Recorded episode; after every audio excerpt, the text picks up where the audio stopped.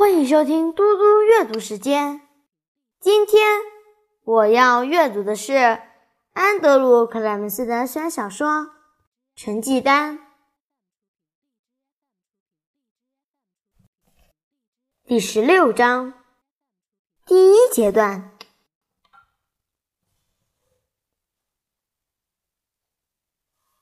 我点头同意。是的，我说的比较像是复习。当你确实知道发生了什么事，就不可能再用猜的了。这是基于认识论的不可能性。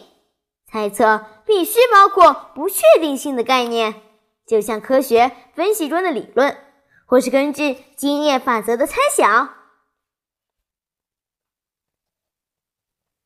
诺伊斯老师缓缓的点头说：“嗯，是的。那么，各位同学。”我们继续下一步，先看故事的第一页。我们试试看，把几个关键词圈出来。记得哦，我们现在是要找出几个字来帮助我们猜测这个故事的内容。我感觉到班上的每个人都在盯着我看。卖弄和使用那些伟大的字眼，让我觉得很不舒服。我快速的瞥了史蒂芬一眼，他脸上露出大大的骄傲的微笑。我立刻感到完全安心下来。课程继续进行着，大家慢慢找出关键词。这一堂课接下来的时间，诺因斯老师都没有叫我再发言，一整天。我都面目可憎。每一堂课，我都用不同的方法上演我的天才秀。上美术课时，我和普雷尔老师谈的是光谱分析以及原色和混色的不同波长。在社会课时，我讨论了一个没有加以管制的金融市场对经济大萧条时期的影响。数学课时，张老师和我讨论了十分钟。关于如何设计出一个统计学的分析方法，来了解有多少百分比的学生在离开小学之后还会去使用最小公分母做计算。上音乐课时，卡德老师说音阶由八个音组成，我指出这种说法只有在传统西方全音阶中才成立。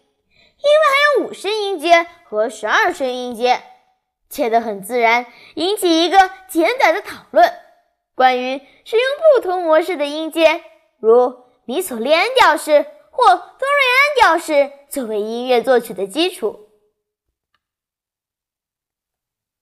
体育课是个挑战，因为要跟麦克老师对话不太容易。不过，我还是针对内耳影响平衡和协调。做出了一些简单的评论。自然课则上演了今天最棒的一场演出。张老师写解释光速，他说：“太阳离我们一亿五千万米远，因为光每秒移动的距离是三十万千米，所以假如太阳现在消失了，我们还有七分钟的阳光。光。”从太阳穿过太空到达地球的时间是七分钟。这说法很有趣，而且相当准确。不过他接下来说，没有任何东西比光还要快。一个主意从我的脑子里蹦了出来。我举手，张老师向我点了点头。我说。那思想呢？当你说出“太阳”两个字，我的思想可以穿越一亿五千万米到太阳，然后又回到地球。这只需要一秒钟时间，七分钟总共有四百二十秒。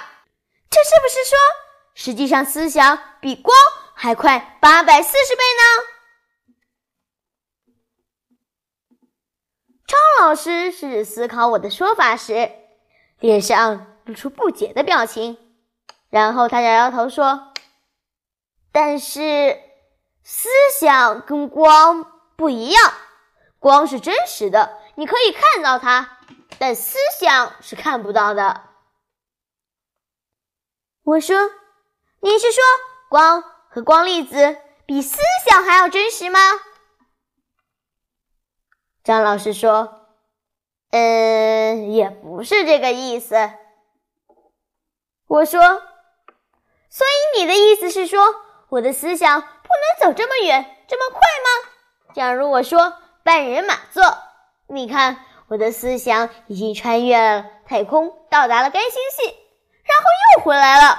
而光必须花九年的时间才能到半人马座旅行一周回来。”除非你可以证明我的思想不能这样来回，否则我将要坚持我的理论：思想至少比光快了八百四十倍。现在，整个教室里的同学都在点头同意我的理论。假如张老师这时候说：“没有一种物质比光还要快。”那表示他同意我的看法。这样一来，我们又可以花点时间讨论物理学和哲学的不同。不过，他没有想的那么远。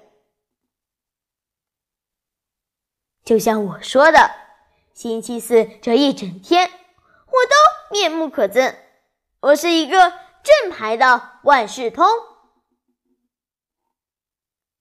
放学后，我去图书馆。当我走进去时，班恩老师向我微笑并点点头。可是他并没有示意我过去说话，反而快速转头去做别的事情。这可能是最聪明的做法。他显然想要暂时和我划清界限。没过多久，史蒂芬进来了，坐在我的研究小桌对面。喂。我低声说：“我是不是糟糕透了？”他咧开嘴对我笑：“你真是糟糕到不行！每个学生都在谈论你的事，可能所有的老师也是。我打赌他们现在都在教室办公室交换诺拉的故事。这是个完美的开始，超完美的！这是我们的点子。”星期四是计划开始的地方，在这一天要先建立起期望。到了星期五，我们会创造一些重要的事情，最后的高潮会在星期一出现，也有可能是星期二。我们的计划顺利运转着。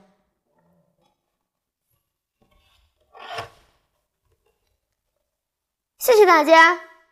我们下次再见。